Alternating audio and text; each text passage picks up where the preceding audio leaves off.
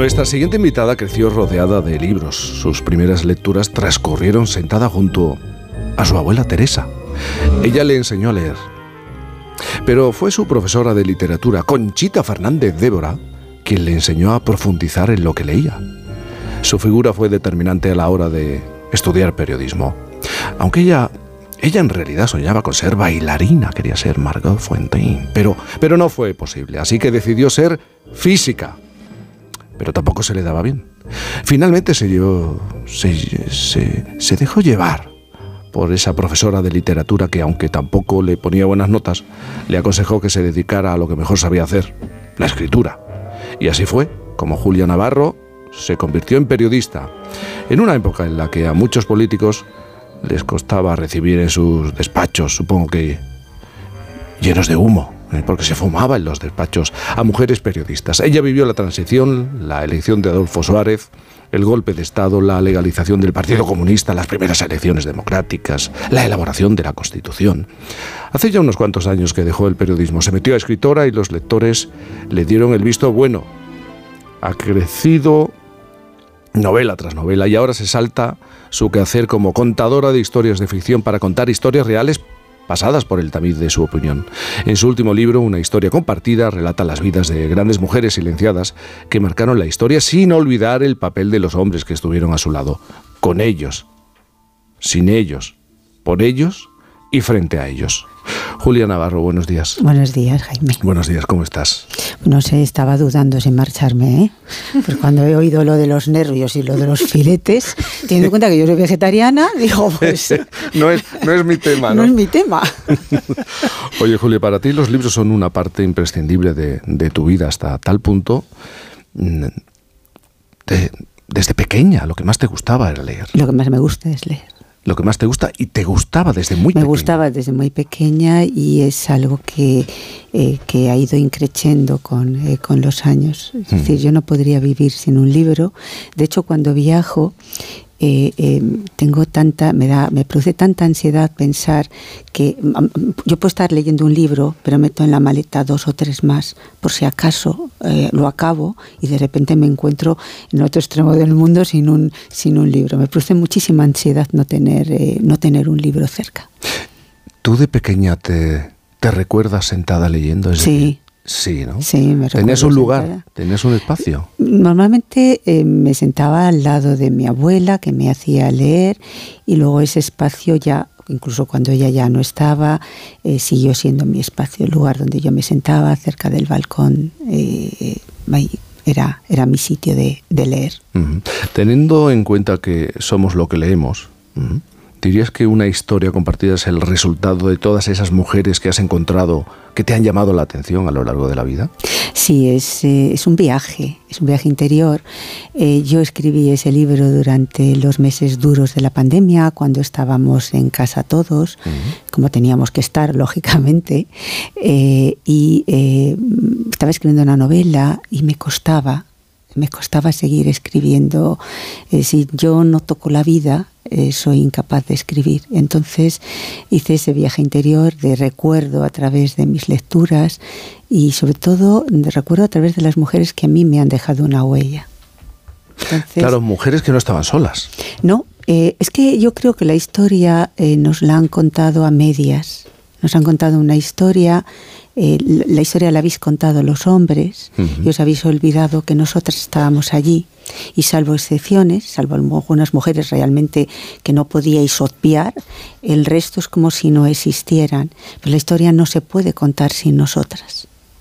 Y eh, cuando yo empecé a pensar en esas mujeres que a mí me habían dejado huella, eh, me di cuenta que no podía contarlas sin ellos, sin los hombres que habían formado parte de su vida, porque si no, eh, caería en el mismo error contar una historia a medias, porque todas tenemos padres, todas tenemos hermanos, amigos, novios, jefes, es decir, no se puede contar una historia a medias, la historia es una historia en común, para bien o para mal. ¿No? Porque la influencia de los unos en, los otros a veces es positiva o a veces es negativa, pero, pero no se puede contar solamente, o por lo menos a mí no me interesa una historia solamente desde una perspectiva porque es la que nos habían contado y mm, a mí se me quedaba coja.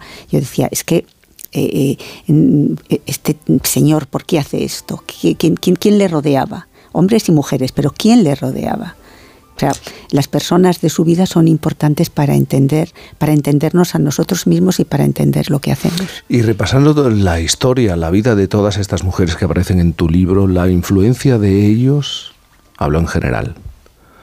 ¿Ha pues sido más positiva que negativa? Ha habido de todo, ¿eh? De todo. Ha habido de todo, pero en líneas generales ha sido a veces una influencia muy secante ha habido un aprovechamiento, por sobre todo, sí, eh, eh, eh, ha habido mujeres en el mundo de la ciencia que a finales del 19, principios del 20, mujeres que trabajaban en laboratorios importantes de, física, de química, de, y que sin embargo ellos eran los jefes ellos firmaban los proyectos, ellos firmaban eh, todos, los, eh, todos los avances, eh, porque ellas eran las ayudantes y no tenían un papel reconocido. Entonces ha habido hombres que realmente se han aprovechado de una forma absolutamente, mm, no sé cómo no se les caía la cara de vergüenza, pero del talento y de, la inteligencia de las mujeres. Y luego hay un caso que a mí me, pone especialmente mm. de mal humor, que es el de María Alejárraga, ¿no? El, que escribía las, las novelas, eh, las obras de, su marido y, bueno, el decir como yo siempre me pregunto una mujer tan inteligente una mujer que fue diputada socialista una mujer que, eh, eh, que fue feminista cómo pudo tener ese grado de enamoramiento ciego contra un tipo que realmente no, no, se merecía y al que ella le prestó todo, mm. todo su talento. Entonces, es, eh, no sé, yo creo que en ese caso más que una filóloga necesitaríamos una psiquiatra que, nos explicara cómo pudo ser que una mujer tan, tan excepcional como era ella eh, que se codeaba, se carteaba con los hombres más importantes de su tiempo, eh, pudo tener esa ceguera contra, contra ese marido que, no, que realmente no valía nada, no valía nada eh, como escritor y yo creo como ser humano pues también dejaba un poco, poco que desear, ¿no? Yéndonos más atrás en el tiempo, ¿quién le iba a hacer sombra a Elena de Troya? ¿Qué hombre le iba a hacer sombra a Elena de Desde luego París. Tú la descubres con 7, 8 años. Sí, yo la descubro porque me regalan un libro infantil en que había, eh, la portada era una, señora guapísima, rubia, con, una túnica, y a mí me pareció que era la quinta esencia de hoy, que, que, que, que apasionante esto, y, me gustó mucho la historia, y a partir de ahí, pues eh, eh, me, despertó muchísimo interés, y yo siempre pensé que es que Elena estaba harta de Menelao y se había ido con París, no porque París realmente lo mereciera, porque claro, luego tenemos, yo creo que todos de alguna manera al final tenemos, se nos va mm, quedando en el disco duro los estereotipos, ¿no? Y como hemos visto tantas películas de Elena de Troya con París que nos pintan un rubito ahí un poco lánguido, mm, no sé, a mí, vamos, eh, yo entonces yo llego a conclusión, no, es que estaba harta de Menelao y apareció este y se marchó con él mm, por las ganas de perder al otro, al otro de vista. Bueno, eso con 7, 8 años, pero vas madurando, tenías 17 cuando leíste El segundo sexo. Sí.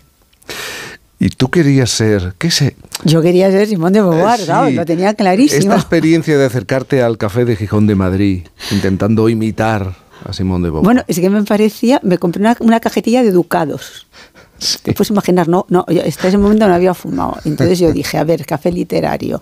Eh, Simón de Beauvoir y Sartre iban al, café, eh, al, Flora de París. Digo, bueno, pues yo al Gijón. Y entonces allí me, me, pedí un café solo, saqué mi paquete de cigarros, casi me ahogo, el café me sentó fatal.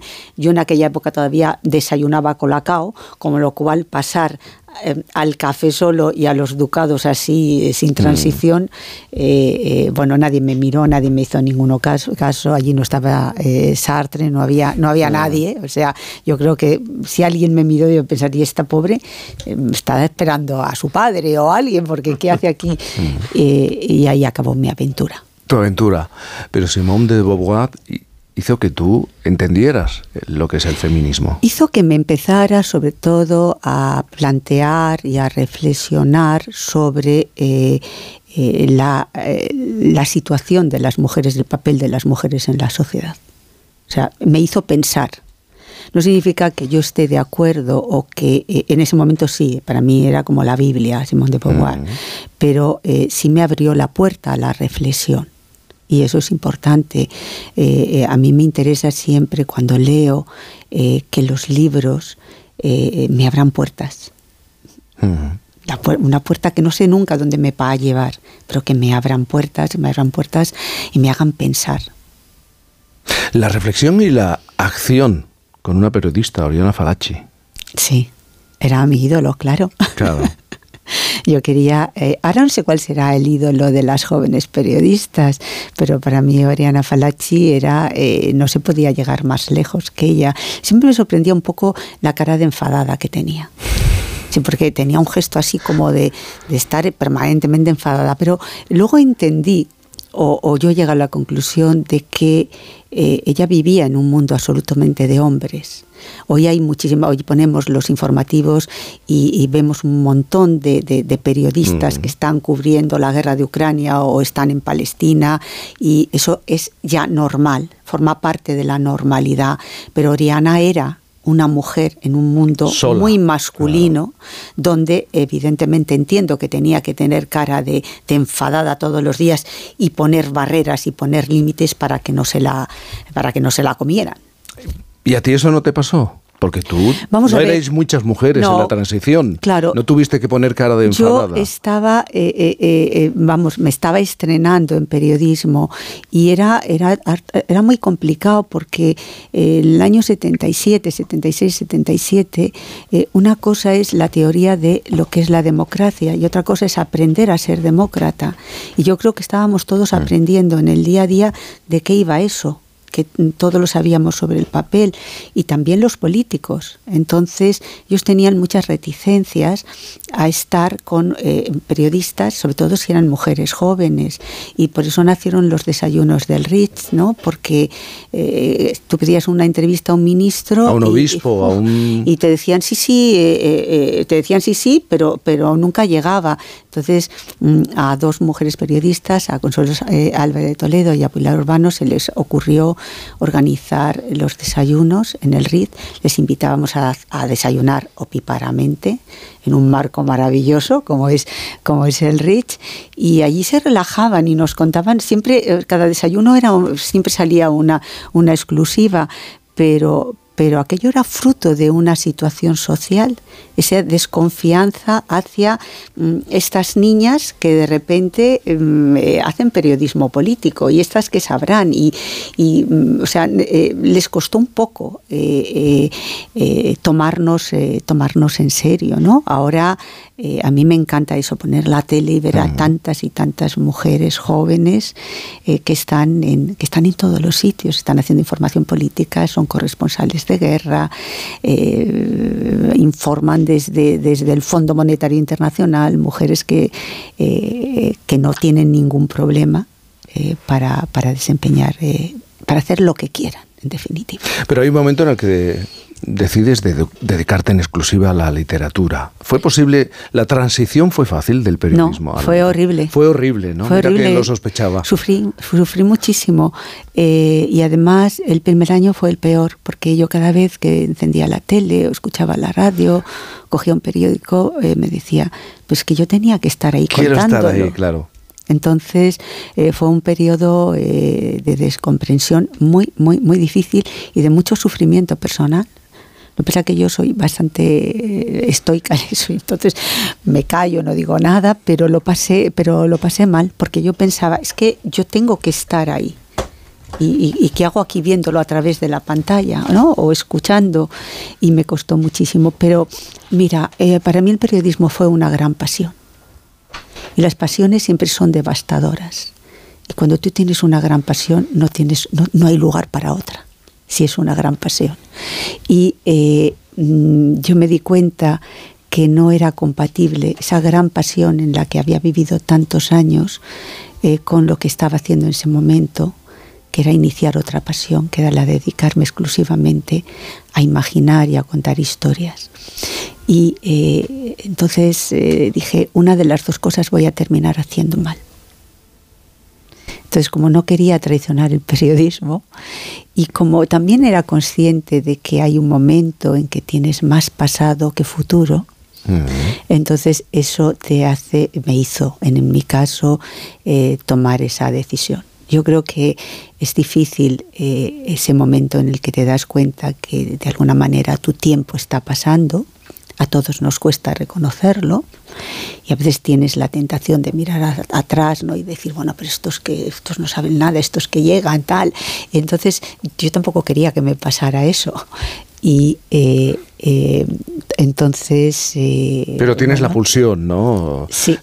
seguro que miras con ojos de periodista, analizas la realidad. Claro, eso, eso yo creo que el periodismo imprime carácter. Es como sacerdocio, ¿no? Eso imprime carácter y... Ya sabes que ahora se dice, perdona, la peor clase política, tenemos la peor clase política en los momentos más complicados o peores momentos de los últimos años. Tú eres de los que de las que considera que mm, nuestra clase política no está a la altura, inmediatamente se van Vamos a... ver, los políticos son un reflejo de la sociedad.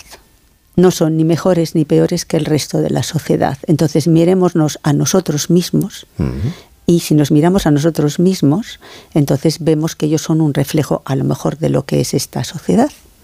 Entonces, eh, eh, eh con los mismos ojos que nos tendríamos que juzgar a nosotros colectivamente eh, como, como mm. sociedad. Julia, una historia compartida.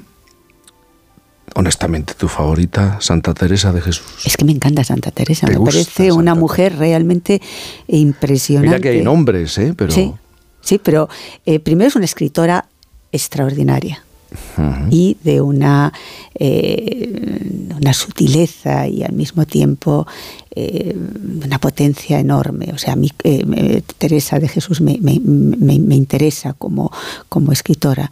Y luego me interesaban mucho los hombres que habían estado alrededor de la vida de Santa Teresa. Yo en este libro, más que contarla a ella, les cuento a ellos porque me decía, bueno, pero como eran, Santa Teresa estuvo rodeada de hombres, entonces qué papel jugaron ellos en su vida, qué influencia tuvieron ellas, ellos en su vida, que tuvo que lidiar con algunos confesores que eran como para, vamos, para, no sé, quiero ser buena, pero eh, eh, me parece una mujer de una potencia, de una potencia enorme, de una espiritualidad muy especial. Santa Teresa, más que rezar, dialogaba, era un diálogo, era un diálogo interno y un diálogo eh, eh, con Dios, pero era, era un diálogo permanente. Era una mujer eh, realmente que, me, que me interesa mucho. Pues Julia Navarro, a la que le ha costado madrugar, yo lo entiendo, además es sábado. sábado. Me ha costado, no, yo, yo madrugo todos los días. Lo que pasa es que eh, el, sábado, fíjate, cuando venía hacia aquí, pensaba, bueno, Jaime, es que él no tiene ni un solo día, porque tú estás toda la semana. No lo pensemos, mejor no lo pensemos. No. y además tiene buena cara. bueno, querida Julia Navarro, muchísimas gracias por estar con nosotros, hablar de una historia compartida, también de, de una vida eh, como periodista, como escritora. Gracias por madrugar con nosotros. Muchas gracias, Jaime.